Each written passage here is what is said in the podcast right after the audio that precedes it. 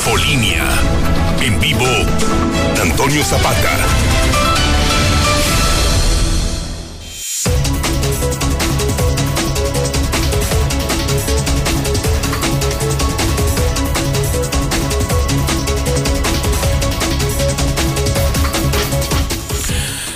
Buenas noches, bienvenidos a Infolínea de la Noche. Mi nombre es Antonio Zapata, el reportero. Y a continuación le tengo a usted las noticias más importantes ocurridas en Aguascalientes, en México y el mundo en las últimas horas.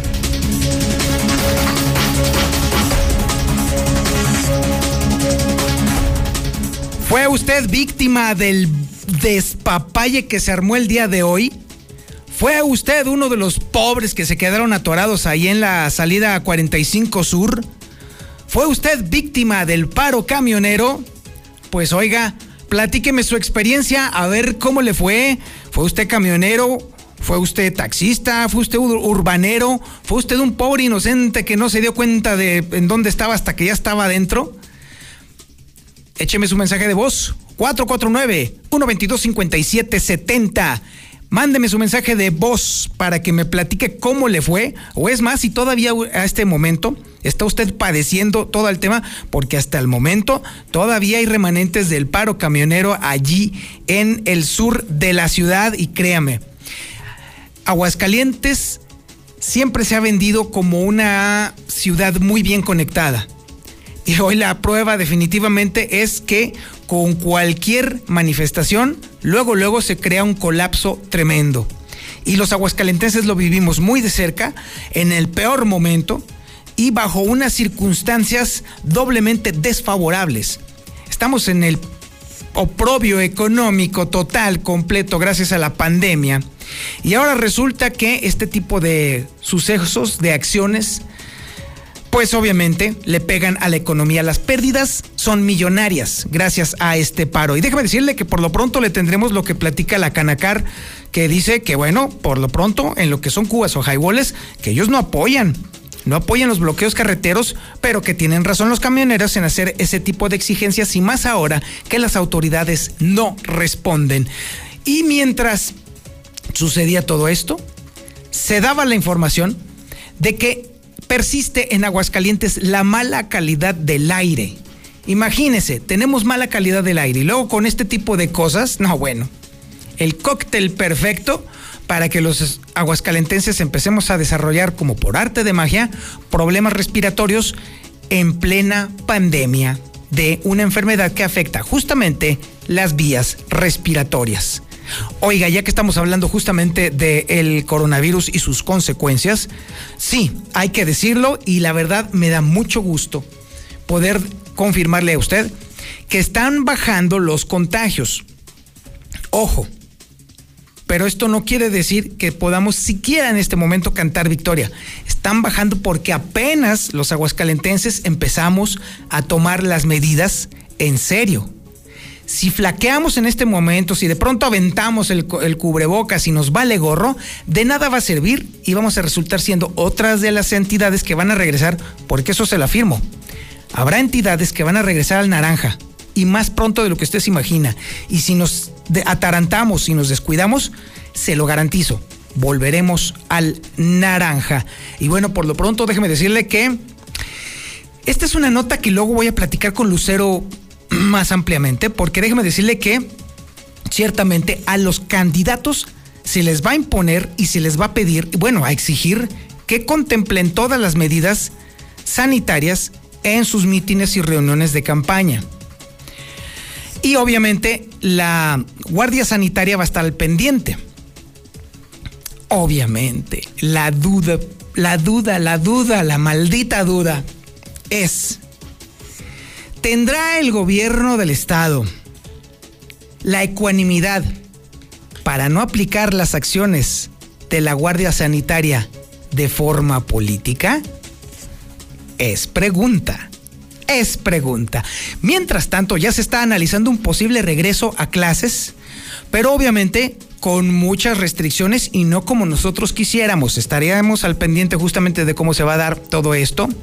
Y hasta el momento, y precisamente la razón por la cual le digo que se tranquilice y todavía no cantemos victoria, el gobierno del estado, la realidad es que no tiene ni idea de cuándo van a llegar más vacunas al estado.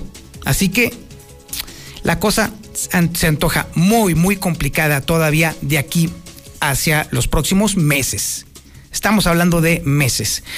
Y bueno, déjeme decirle que por lo pronto los diputados ya dijeron que en él no van a aprobar un aumento al transporte público porque no hay nada que lo justifique, no se han cumplido todas las promesas que suelen hacer los eh, camioneros, bueno, los urbaneros o en este caso específicamente los dueños de las concesiones de los camiones urbanos. Promesas que tienen décadas sin cumplir. Y evidentemente, pues esto algún día tenía que costarles. También tenemos el avance de la información policíaca.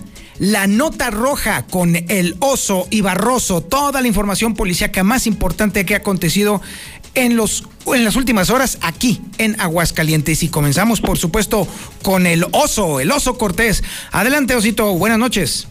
¿Qué tal, Toño? Muy buenas noches. Sigue, este, se metieron en manada y fueron capturados siete por allanamiento de morada. Además, continúan los incendios. Ahora fue en el llano Aguascalientes donde se incendió una camioneta, la cual quedó en cenizas. Estos y más detalles, Toño, en un momento más. Correcto, mi estimado Oso. Y ahora nos vamos con Barroso. ¿Qué tenemos de información policíaca, Barroso? Hola Toño, muy buenas noches amigos de Infolínea por la noche. Para aclararles de última hora, ya el bloqueo carretero que permanecía sobre la 45 Sur a la altura de Nissan A1, en este momento ya se ha diseminado, como tú bien lo comentabas, aunque me comentan los autotransportistas que están en una marcha lenta hacia el interior de Aguascalientes, por lo que bueno, ahora será en sentido de circulación de sur a norte, de León hacia Aguascalientes, la carga vehicular para que extremen precauciones.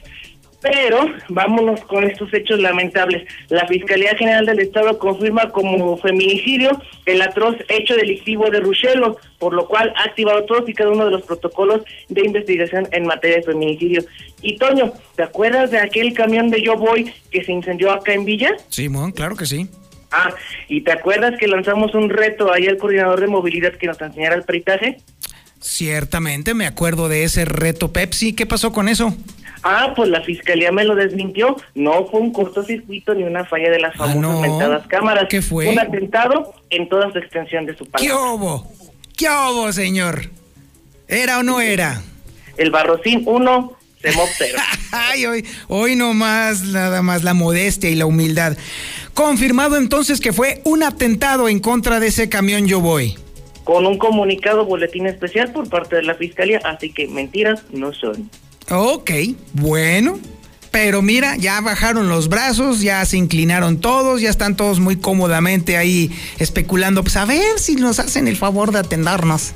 Está bien, mi querido Barroso sí, yo sigo insistiendo, ¿cuál cámara te va a provocar un incendio? Es absurdo, es absurdo. Cuando sabemos que le cuelgan a los camiones urbanos foquitos, amplificadores, bocinotas, este, aparatos eh, casi electrodomésticos, ya no me les falta hacer una fogata y poner ahí la birria.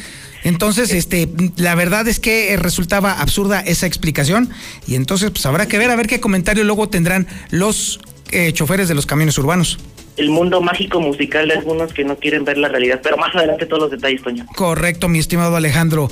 Y por supuesto también tenemos el avance de la información nacional e internacional con Lula Reyes. Adelante, Lulita. Buenas noches. Gracias, Toño. Muy buenas noches. México supera las 187 mil muertes por COVID-19.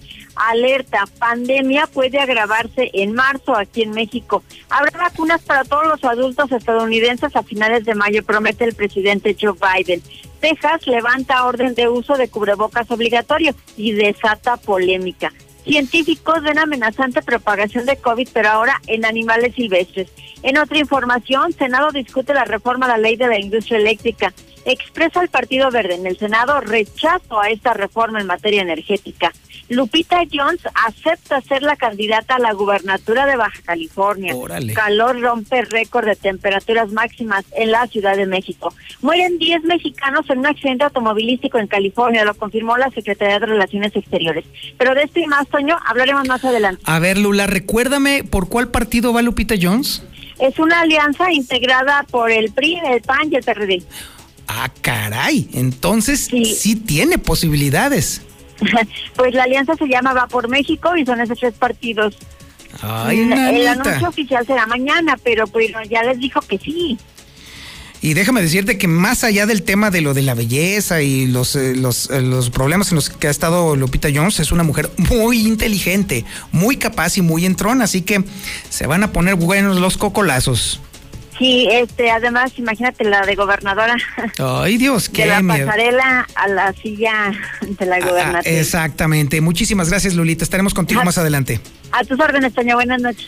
Y por supuesto también estamos hablando de la silla deportiva que es ocupada ni más ni menos que por el rey de los deportes en Aguascalientes, el príncipe de los scores, el conde de la información deportiva y, y lo que se acumule, por supuesto, de aquí al fin de semana. Estoy hablando, por supuesto, del Zuli Guerrero. Adelante, mi Zuli. Buenas noches. Válgame Dios, señor Zapata, muy buenas noches. ¿Qué presentación? ¿Cuánto le debo? ¿Qué es, señor? No, señor, es cortesía de la casa.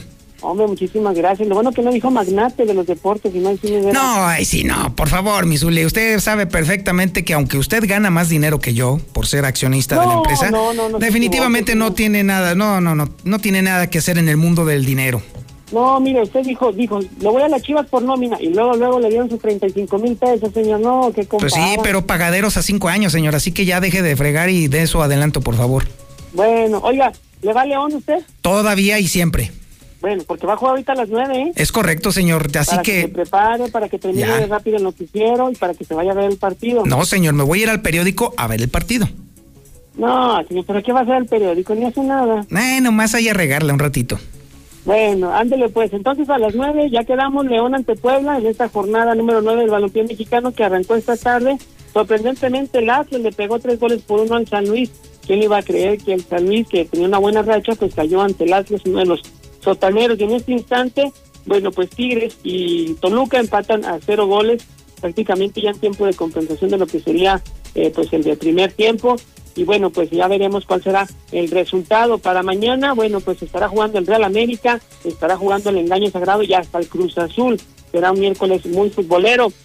También, bueno, pues el Chucky Lozano podría regresar a las canchas en dos semanas más, prácticamente estar en condiciones, pero bueno, pues veremos eh, si esto se cumple o no con el Nápoles.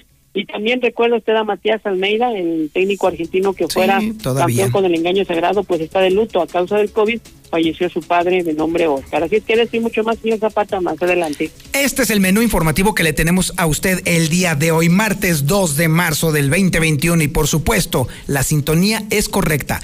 El 91.3 de FM en el centro de la República Mexicana. En cadena nacional, en el canal 149 del sistema satelital Star TV y también en las redes sociales más importantes de Aguascalientes. En Facebook, La Mexicana Aguascalientes. En YouTube, La Mexicana TV. Esto es Infolínea de la Noche.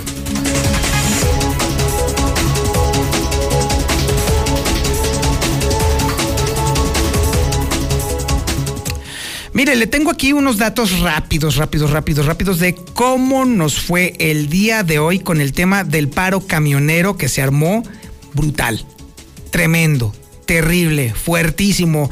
Mm, Y quedan cortos los adjetivos. Aguascalientes es una ciudad que no está acostumbrada a este tipo de cuestiones. Las asociamos, por ejemplo, con la Ciudad de México, que es ahora sí que la capital mundial de las manifestaciones. Pero cuando resulta que nos toca aquí, no solamente nos asombra, sino que además nos afecta de manera brutal. Todo comenzó a las 7:45 de la mañana en la carretera 45 Sur, a la altura de la gasolinera Morita. Allí representantes y activistas de la AMOTAC, que es la Asociación Mexicana de Transportistas AC, cuyo representante José Luis Guillén se, este, se pusieron ahí locos y bloquearon la carretera. ¿Cuál era la demanda? En contra de las extorsiones por parte de la Policía Federal. Y había lonas, vaya que había lonas ahí. No más robos en las carreteras, eh, ya basta de extorsiones, las entidades federativas no nos pelan y así empezó. Específicamente, el bloqueo de la circulación comenzó exactamente a las 8 de la mañana y dejaron únicamente abierto el carril izquierdo en circulación norte-sur de este tramo que le estaba comentando. Y bueno, déjeme decirle que allí la cosa se puso bastante divertida. Hubo operativos para desviar el tráfico porque la cosa se puso totalmente imposible durante la mañana. Y déjeme decirle que cuando la gente ya estaba llegando, por ejemplo, allí a la avenida Siglo XXI y la salida a México, se les estaba indicando a que utilizaran, por ejemplo, Mahatma Gandhi, Héroe Inmortal o la Avenida de los Maestros. Pero aún así se hizo un caos vial marca Llorarás. Hasta el momento, ya en un momento más lo estaremos comentando con Alejandro eh, Barroso, persiste la amenaza, aunque ya se está eh, deshaciendo, por así decirlo, esta manifestación, pero vaya que nos metió un berenjenal. Y Marcela González, déjeme decirle que entrevistó al dirigente de la Canacar sobre este tema. Resulta que no apoya, pero que sí apoya, que no está de acuerdo, pero que sí está de acuerdo, que está mal, pero que está bien. A ver, Marcela, explícame, buenas noches. Muy buenas noches, Toño, buenas noches, auditorio de la Mexicana. Pues la Cámara Nacional del Autotransporte de Carga, es decir, la Canacar, se mantuvo al margen del paro nacional de transportes convocado por Amotec en protesta por los gasolinazos, el alza los peajes y otras demandas que brillaron al movimiento nacional que en Aguascalientes pues ha enloquecido la carretera 45 Sur. Roberto Díaz Ruiz es presidente de la Canacar y él advirtió que este tipo de movimientos podrían desencadenar actos de violencia por no existir condiciones favorables para el libre tránsito por los diferentes tramos carreteros del país y las repercusiones que esto generaría a terceras personas. Señaló que no están a favor de este tipo de manifestaciones que al final de cuentas afectan a terceros, que es lamentable que este tipo de medidas como paros y bloqueos se utilicen como una última opción porque no han sido escuchadas las demandas por parte del gobierno federal señaló que aunque entiende la postura de quienes se han manifestado, pues no están a favor de, este tipo de formas, es decir, de los bloqueos y los paros carreteros, porque se está afectando a otras personas. Además, el empresario señaló que es un tema muy delicado porque el diario oficial de la federación establece que este tipo de faltas son un grave delito y quien lo cometa ni siquiera tiene derecho a libertad bajo fianza porque son ataques a las vías generales de comunicación. Así es que dijo que se estarían viendo afectados también quienes protagonizan este tipo de, de movimientos.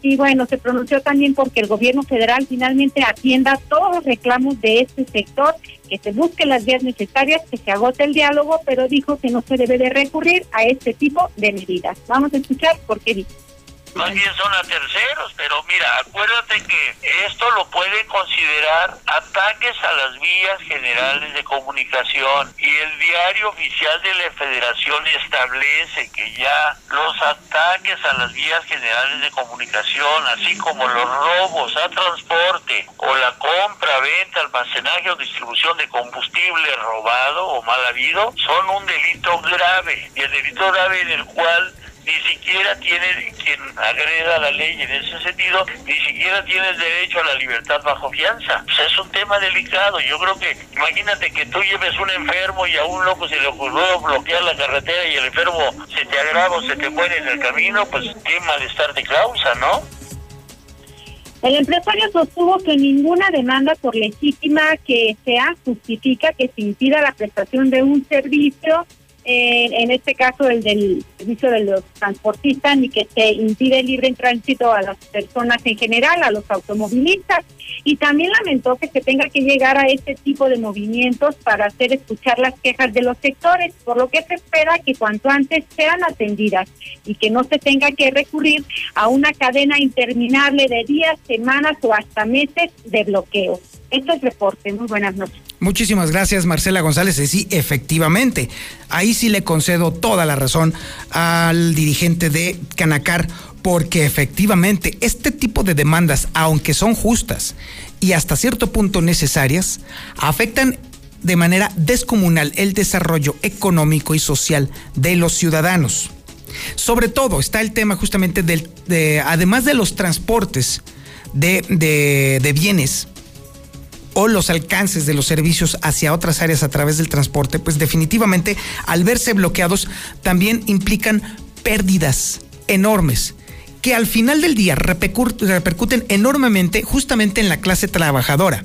A los empresarios difícilmente les puede afectar, quizá en ese momento sí, pero no tardan en recuperarse. Difícilmente, por supuesto. Pero al final, efectivamente, las personas que normalmente utilizamos las vías eh, terrestres para poder hacer nuestro trabajo, somos los que perdemos el empleo, los que perdemos un negocio, los que perdemos la oportunidad de llegar a tiempo a un compromiso, o peor todavía, las personas que están en condiciones difíciles, como podrían ser los enfermos o alguien que se accidente, se lo llevó la tía de las muchachas y de pronto la ambulancia tiene la mala suerte y fortuna de pasar por un lugar en donde haya un bloqueo carretero. Ojalá, de verdad, que las autoridades se limpien un poquito las orejas y escuchen, aunque sea por una ocasión. Y mientras estamos en este tema, y ahorita eh, el osito nos va a poner unas imágenes muy interesantes, unas imágenes aéreas, ahí están las imágenes aéreas, ahí está el bloqueo, pero arriba alcanza a usted a ver la nata. A nuestros amigos que están escuchándonos en radio, son fotografías aéreas que ilustran con toda la claridad del mundo no solamente el tamaño del problema que se nos vino hoy con esta manifestación, sino que además la calidad del aire de Aguascalientes no era la mejor ni la más propicia para llevar a cabo este tipo de protestas. Y justamente sobre este tema nos va a hablar en este momento Héctor García, porque déjeme decirle que la mala calidad del aire es una constante, una constante en la tierra del cielo claro. Héctor, buenas noches. ¿Qué tal? Muy buenas noches. Sí, se está volviendo ya recurrente. Persiste la mala calidad del aire en los últimos ocho días eh, en el estado. Por lo menos en cuatro se han presentado ya contingencias. Cabe destacar que el último apenas se presentó el pasado primero de marzo, donde justamente se clasificó por parte de la Secretaría de Sustentabilidad, Medio Ambiente y Agua un riesgo alto con índices de aire y salud malos, donde inclusive se estuvo recomendando evitar actividades físicas tanto moderadas como vigorosas al aire libre, atribuyendo esta situación a eh, una mayor movilidad básicamente de inmunidades que están circulando. De esta manera, pues justamente ya se está volviendo una constante esta mala calidad del aire en aguas calientes reportada por las propias autoridades estatales eh, relacionadas con el medio ambiente. Hasta aquí con mi reporte y muy buenas noches. Infolinia. Infolinia.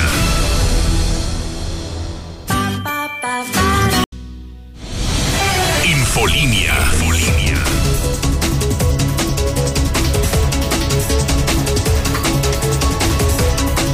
Zapata, buenas noches. Hágame un favorzote, es de suma importancia este mensaje para todos los maestros jubilados, todos los activos. Los estamos invitando eh, para un plantón eh, afuera del Congreso del Estado el próximo jueves a las 9 de la mañana. Se trata de revertir el UMA, porque nosotros nos jubilamos con salarios mínimos y por eso se instituye el salario mínimo a nivel nacional, porque ahora nos están entregando en UMAS. Invitamos a todos los, que asisten, los asistentes para que lleven pancartas referente a la eliminación del UMA este problema, que nos está perjudicando demasiado. Buenas noches, buenas noches. Cerrada completamente llegando de sur a norte, llegando de abasto, cerrada completamente. Tres trailers tapando los tres carriles. Ahí tómenla ahorita en este momento. La cola ya pasa arellando. No, señor Zapata, la gente todavía no entiende, no entiende. De cada 30 personas que veo ya no más una tiene cubrebocas. Se han disminuido a lo mejor los contagios, será por las temperaturas ya, ya altas. Eso sí son huevos como los urbaneros, pura lengua. Escucho la mexicana. Oye, Toño, pues a nosotros sí nos llegan los apagones. Desde ayer seguimos reportándolo en Circuito Pericos, en Villas de Nuestra Ciudad de la Asunción. Desde ayer no tenemos alumbrado público. Yo escucho la mexicana con Toño Zapata. Oye, Toño, aún no se acaba ¿eh? porque yo acabo de pasar de La Chona para acá, para Aguascalientes, y está el trafical, lo que es del mercado de abastos hasta Nissan, de que me siguen con paros. Buenas noches, compañero. Eran las 7, faltaban 10 para las 7 de la mañana cuando ya estaba el bloqueo, caballeros. Nosotros pasamos a trabajar. Sí, pues que pongan dos choferes en los urbanos y con el mismo sueldo con el mismo sueldo de todo el día. Toño Zapata, oye, desde ayer no tenemos alumbrado público aquí en todo Circuito Pericos, Villas de Nuestra Señora de la Asunción, sector Natura. Ya se hizo el reporte y no lo, no lo han atendido desde ayer. Toñito Zapata, ayúdanos a los vecinos de aquí de Villas de Nuestra Señora de Asunción, sector Natura, Circuito Pericos. Desde ayer no tenemos alumbrado público.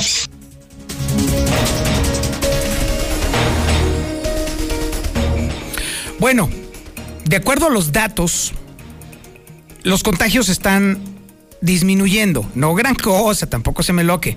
No gran cosa. Parece haber una ligera disminución en los contagios. Es información que nos va a proporcionar Lucero Álvarez y además otra información que también a mí me brinca bastante y es que a los candidatos les van a obligar a que observen el semáforo COVID durante sus actos de campaña, lo cual de entrada a mí me parece muy bien, pero algo no me hace clic y ahorita lo vamos a platicar con Lucero Álvarez. Adelante Lucero, buenas noches. Gracias, Toño. Muy buenas noches. Comenzamos con las cifras del coronavirus y es que sí, al parecer en los últimos días tenemos una tendencia que es a la baja en cuanto a contagios y también a decesos. En un solo día se registraron 48 casos, que suma un total de 19.247, mientras que las defunciones en un solo día fueron seis, para un total global de 2.234, de acuerdo al informe diario que da a conocer la Secretaría de Salud. Y ya lo señalabas, por otro lado, están hablando de cómo se manejarán las campañas electorales y aseguran que impondrán el semáforo COVID a todos los candidatos. Quienes aspiran a un cargo de elección popular van a tener que sujetarse a todas las restricciones que marque la Secretaría de Salud del Gobierno Federal, pero también la estatal. Esto al menos durante el proceso electoral y lo que se busca pues es evitar brotes de contagio de COVID en medio justamente del proceso. Así lo manifestó Octavio Jiménez, de, director de regulación sanitaria y también de la Guardia Sanitaria. A ver, Lucero, y bueno, después de lo que comentó Octavio, este, ¿qué, ¿qué más sería lo que se tendría que contemplar en este tema de los candidatos? Pues al menos en este momento lo que se considera es justamente las restricciones que semana a semana se cambian en el caso del semáforo estatal y en el caso del semáforo nacional recordemos que también la actualización viene cada 15 días y asegura el director de la Guardia Sanitaria que estarían fijando una postura pues ya ha entrado justamente el mes de abril donde se quede muy claro las actividades que pueden realizar los candidatos sin exponer a los ciudadanos, a los electores.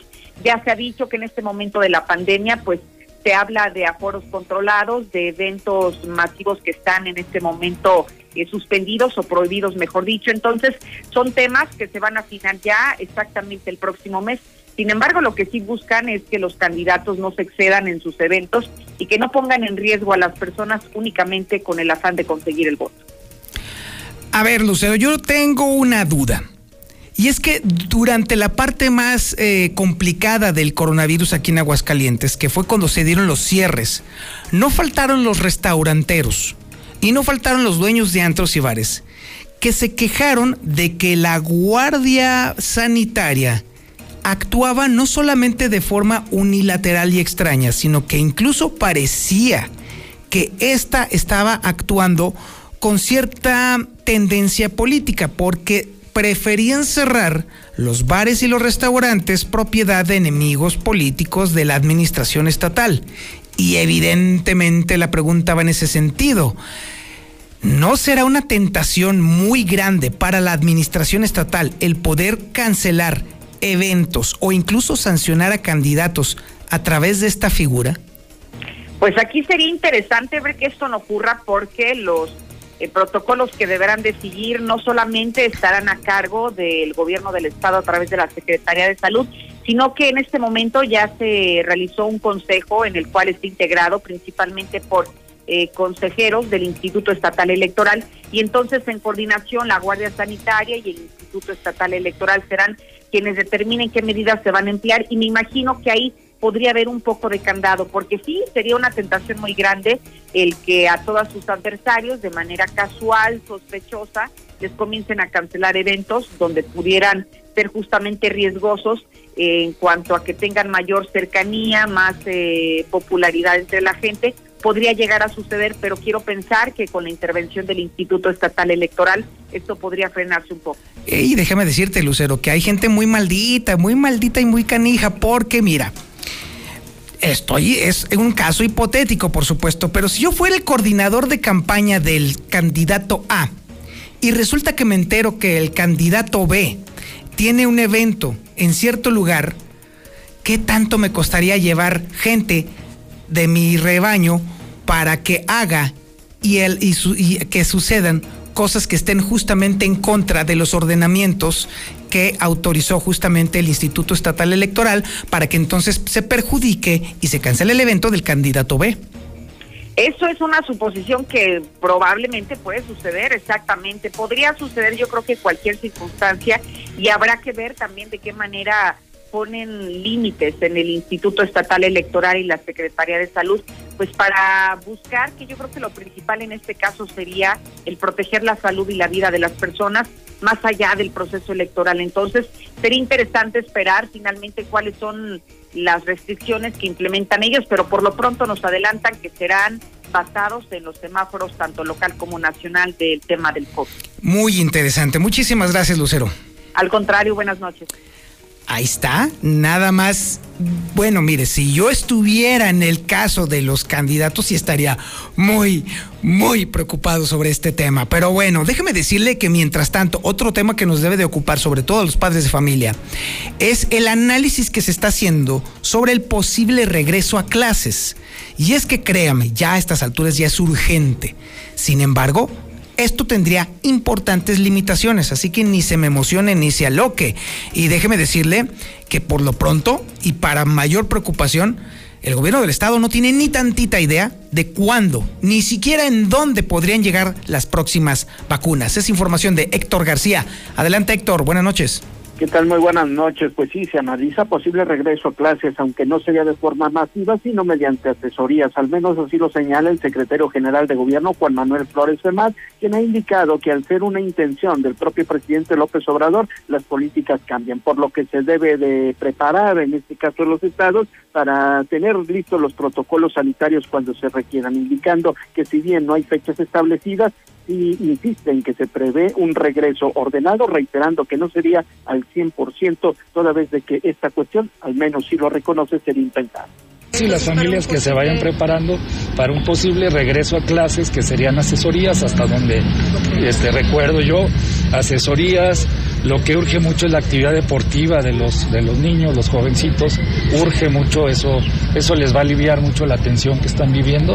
Y pues creemos que eh, está hay elementos para poder programar ambas cosas lo educativo y lo y lo deportivo la actividad física Por otra parte, como bien lo comentabas, desconocen desde el gobierno del estado con precisión cuándo van a llegar más dosis de vacunas contra el COVID a los municipios. El subsecretario de gobierno, Manuel Cortina Reynoso, dijo que pues eh, únicamente les dijeron de la zona militar que sería esta misma semana cuando llegue más biológico, desconociéndose cantidades, días y municipios a los que van destinados. Suponemos que sí, suponemos que van a ser adultos mayores, suponemos que van a ser municipios, pero todos son suposiciones. Lo que sabemos es que va a ser esta misma semana. Y es que en ese sentido, poco dijo, se toma en cuenta al Estado para este tipo de información. Hasta aquí con mi reporte y muy buenas noches. Oso y Barroso están listos para proporcionarnos na- la nota roja, la nota buena, la nota chida. Y por supuesto, comenzamos con el oso. Mi querido oso, ¿qué ha pasado? Buenas noches. ¿Qué tal, Toño? Muy buenas noches. Pues te cuento que detienen a una banda de asaltantes de los que se meten a robar a las viviendas. Esto fue en Jesús María, Aguascalientes. Alrededor de siete personas son las que fueron detenidas por allanamiento de morada. Los hechos registrados allá en un domicilio de Ojo de Agua, allá en Jesús María, cuando el propietario de una vivienda llamó a los servicios de emergencia para reportar que había unos rateros en su casa. ¿Cómo sucedieron los hechos? Pues resulta ser que los mismos vecinos son los que le avisan mediante un WhatsApp que tienen de, de vecinos vigilantes y le dicen, vecino, véngase para su casa, pero inmediatamente, porque ¿qué crees? Que se le acaban de meter a robar. Él llega al domicilio, observa que la portezuela está pues totalmente forzada, las chapas están totalmente destrozadas.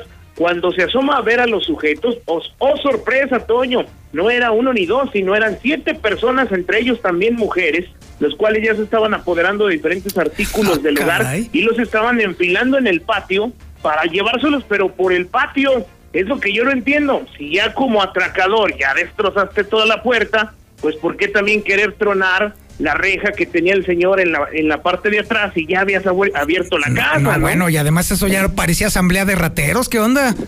Imagínate, siete personas, total que esta persona se quiso meter en broncas, le llaman la autoridad y los mismos oficiales ya con la autoridad del señor son los que se meten adentro de la casa y pues pepenan a estas siete personas, las cuales ya quedaron a disposición de la autoridad por allanamiento de morada. Pero esto no es todo, Toño, siguen los incendios. Ahora fue en el llano. Aquí lo que llama la atención que los bomberos del estado desde San Pancho tuvieron que correr hasta el llano para sofocar las llamas de una camioneta. A lo mejor será que ya no tienen bomberos en aquella zona, pues ya será trabajo de la autoridad investigarlo. Vemos las imágenes impresionantes. Esto sucedió el día de hoy por la tarde, para ser exactos, en la carretera estatal número 43, a la altura del Tildío, allí en el llano Aguascalientes donde se encontraba esta camioneta en llamas, inmediatamente generó el despliegue de cuerpos de emergencia, como bien te mencionaba, de los bomberos que estaban en San Pancho hasta el llano se tuvieron que trasladar a sofocar las llamas de esta camioneta Chevrolet Venture en color blanco, la cual se encontraba aparentemente abandonada.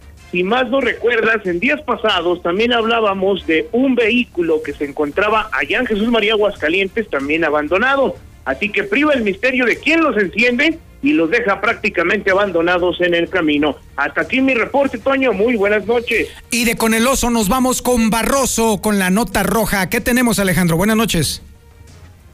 Pues eh, fíjate que te estabas comentando y es que le he dado un punto de seguimiento paso a paso, o más bien giro a giro a lo que está sucediendo en la 45 Sur. En este momento te puedo confirmar que a pesar de que la gente nos está comentando de que todavía están los, eh, puestos los trenes, ya se están quitando poco a poco, pero van a una marcha lenta, por lo que bueno, les pedimos un poco de, de paciencia para que no vayamos a tener por ahí algún conflicto vial o un altercado por este tipo de circunstancias.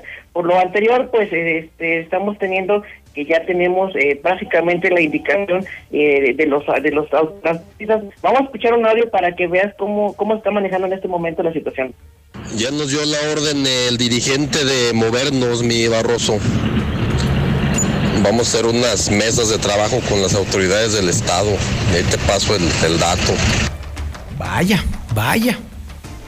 En exclusiva, para que no digan que no nos movemos, ahí está, en exclusiva. Entonces vamos a estar muy al pendiente ahora del seguimiento a lo que son las mesas de diálogo y si no se arreglan las cosas, pues en los posibles nuevos movimientos que lleguen a tener pues las personas de lo que son estos autotransportes de aquí de Aguascalientes. Pero vámonos a noticias que son serias y que son tristes y desgarradoras.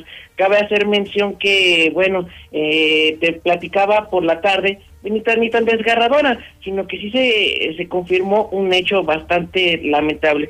La Fiscalía General del Estado ha confirmado que el hecho de la, del fraccionamiento Ruselo queda como un feminicidio el cuarto de este año, por lo que se aplicarán todos y cada uno de los protocolos de investigación en cuanto a esta materia. Y es que el, el delito ocurrido esta madrugada para amanecer ya en martes, pues quedará bajo la Fiscalía General del Estado como un, un evento marcado como un feminicidio, por lo que bueno, estaremos también muy al pendiente de estos datos. Y para finalizar mi participación, Toño, y de esta noche, eh, recordemos que hace unos días tuvimos un incendio bastante aparatoso de un camión de urbano de la ruta Yo Voy. Bueno, cabe hacer mención que esta vez, pues la Fiscalía le dice a la CEMOF que no ande inventando, porque lo, lo anterior fue un atentado, luego de que tienen hasta una persona vinculada y con una orden de aprehensión efectiva en contra de Arturo NN, debido a que probablemente cometió el hecho de que, eh, que la legislación penal vigente del Estado señala como delito de daño doloso en las cosas. Y es que se encontraron los elementos suficientes para que la autoridad jurisdiccional librara la orden de aprehensión en su contra, misma que ya fue cumplimentada y es que con lo anterior se condujo a que este sujeto, pues el día 24 de febrero de este año en curso, aproximadamente a las 12 de la noche con 30 minutos, ingresó a este camión de la marca Freeliner chasis Coraza Daimler Chrysler en color blanco con número económico 5052 modelo 2012, ya ves que no son ni tan nuevos, con placas de aquí de Aguascalientes. Este sujeto ingresa por la ventanilla ubicada al costado de la puerta delantera. Una vez que ingresa pues a este camión, pues le prende fuego, quitando de todos lados la especulación de que se haya incendiado una cámara, que hubo un cortocircuito, por lo que le dice la Fiscalía la CEMOP, no inventen, tengo una persona detenida bajo una orden de aprehensión porque lo que pasó con el camión 5052 no fue un accidente, fue algo provocado, por lo que bueno, este hombre ya está en el cerezo, mi Toño. Correcto. Y ahora nos vamos precisamente, ya que estamos hablando de camiones urbanos, ahora, ¿estarán dispuestos los diputados a aprobar el aumento que están pidiendo los concesionarios ante este despapayé? Es información que tiene Lucero Álvarez. Adelante, Lucero. Buenas noches. Gracias, Toño. Muy buenas noches. Al menos el Congreso del Estado no está dispuesto en este momento. Y es que hay que recordar que durante el mes de marzo de cada año tienen como fecha límite para hacer análisis del posible ajuste a las tarifas del transporte público en Aguascalientes y ellos forman parte de este Consejo Consultivo. Así que desde el Legislativo advierten que no van a aprobar ningún aumento ya que en este momento ni existen las condiciones y mucho menos está justificado. Así lo manifestó Gladys Ramírez, presidente de la Comisión del Transporte en el Congreso local. Por mi parte yo no estoy de acuerdo. Yo no estoy de acuerdo con un aumento. El Estado no está en condiciones, la ciudadanía no está en condiciones de recibir un aumento. Sabemos que hay muchas personas que siguen con eh, limitantes de trabajo porque lo perdieron, porque les recortaron sus, mm, sus jornadas laborales y el Estado no está en condiciones, la ciudadanía no está en condiciones de un aumento. Ni en taxis ni en camiones. En nada, En nada. en nada, la verdad nada, porque estamos hablando que todavía hay muchas rutas que esperas mucho tiempo para poderte subir la- al transporte y por llegar temprano a tu trabajo tienes que tomar otra modalidad y si tenemos un aumento también ahí, imagínate, este, se te va en realidad de lo que ganas al día. Aseguró que en estos casos, cuando se pide un incremento a la tarifa de las diferentes modalidades de transporte, debería primero de ofrecerse un mejor servicio y como no se ha logrado en este momento, no hay condiciones para poder pensar en ello. Hasta aquí la información. Y ahora nos vamos a la información nacional e internacional con Lula Reyes. Adelante, Lulita. Buenas noches. Gracias, Toño. Muy buenas noches. México supera las 187 mil muertos por COVID-19 y es que en las últimas 24 horas fueron 1.035 defunciones más. Alerta, pandemia puede agravarse en marzo. Expertos en salud prevén una nueva ola de contagios que podría ser peor que las anteriores debido a las nuevas variantes del virus. Habrá vacunas para todos los adultos estadounidenses a finales de mayo, promete Biden. Esto sería dos meses antes de lo estimado. Texas levanta orden de uso de cubrebocas obligatorio y desata polémicas. Se une así a otros 12 estados de los 50 de Estados Unidos que no cuentan con un mandato obligatorio del uso del cubrebocas. Estados Unidos suma ya 514.320 muertes por COVID y sigue en primer lugar a nivel mundial. Hombre muere dos días después de recibir la vacuna COVID. Ya investigan. El hombre originario de Hong Kong comenzó a tener complicaciones tras recibir la vacuna COVID y dos días después falleció. Científicos ven amenazante propagación de COVID en animales silvestres. Los expertos buscan monitorear y estudiar especies y su relación con el SARS-CoV-2. Por otra parte, eh, a nivel nacional, Senado discute reforma a la ley de la industria eléctrica. La tarde de este martes, el Pleno del Senado de la República discute las reformas a la ley de la, de la industria eléctrica tras su aprobación en comisiones. Y Lupita Jones acepta ser la candidata a la gubernatura de Baja California. La ex Miss Universo será candidata de la Alianza Va por México, integrada por los partidos PRI, PAN y PRD, cuyo anuncio oficial será dado a conocer mañana miércoles. Calor rompe récord de temperaturas máximas en la Ciudad de México. Los días 26 y 28 de febrero, así como el primero de marzo, las temperaturas llegaron a los 29 grados centígrados. Mueren 10 mexicanos en accidente automovilístico en California, confirma la Secretaría de Relaciones Exteriores. Los hechos tuvieron lugar esta mañana en el condado imperial. Hasta aquí mi reporte. Muy buenas noches. Y ahora nos vamos con el Zuli Guerrero. Adelante, Zuli. Buenas noches. Muchas gracias, señor Zapata. Amigos Radio Escucha, muy buenas noches. Comenzamos con la actividad de fútbol y es que arrancó la jornada nueve del balompié mexicano y esta tarde, sorprendentemente, el Atlas le pegó tres goles por uno al Atlético de San Luis, esto en el Estadio Jalisco. Además, en estos instantes, también en Toluca le está haciendo la maldad un gol por cero a Tigres, prácticamente el minuto 88 de la segunda parte y unos minutos más, el León del señor Zapata estará enfrentando a la Franja del Puebla, a ver si no les dan camote. Bueno, también el conjunto del Nápoles señaló que espera que en dos semanas más esté prácticamente recuperado el mexicano Irving El Chucky Lozano. ¿Se acuerda de Matías Almeida que fuera estratega del conjunto tapatío del Sí. Sagrado? Bueno, pues está de luto. El día de hoy por complicaciones falleció su padre de nombre Oscar. Además también dan libertad provisional al expresidente del Barcelona, Josep Bortomeu. Esto pues eh, que es acusado por corrupción. Y también Raúl Jiménez, a pesar de la fractura de cráneo, bueno, pues está en la mira del Manchester United como un posible refuerzo para el siguiente torneo. Hasta aquí con la información, señor Antonio Zapata. Muy buenas noches. Muchísimas gracias por su atención a este espacio informativo Infolínea de la Noche. Le recuerdo a usted, mañana nos escuchamos justo a las 8 de la noche. Como siempre, como todas las noches. Pórtese mal, cuídese bien y niéguelo todo.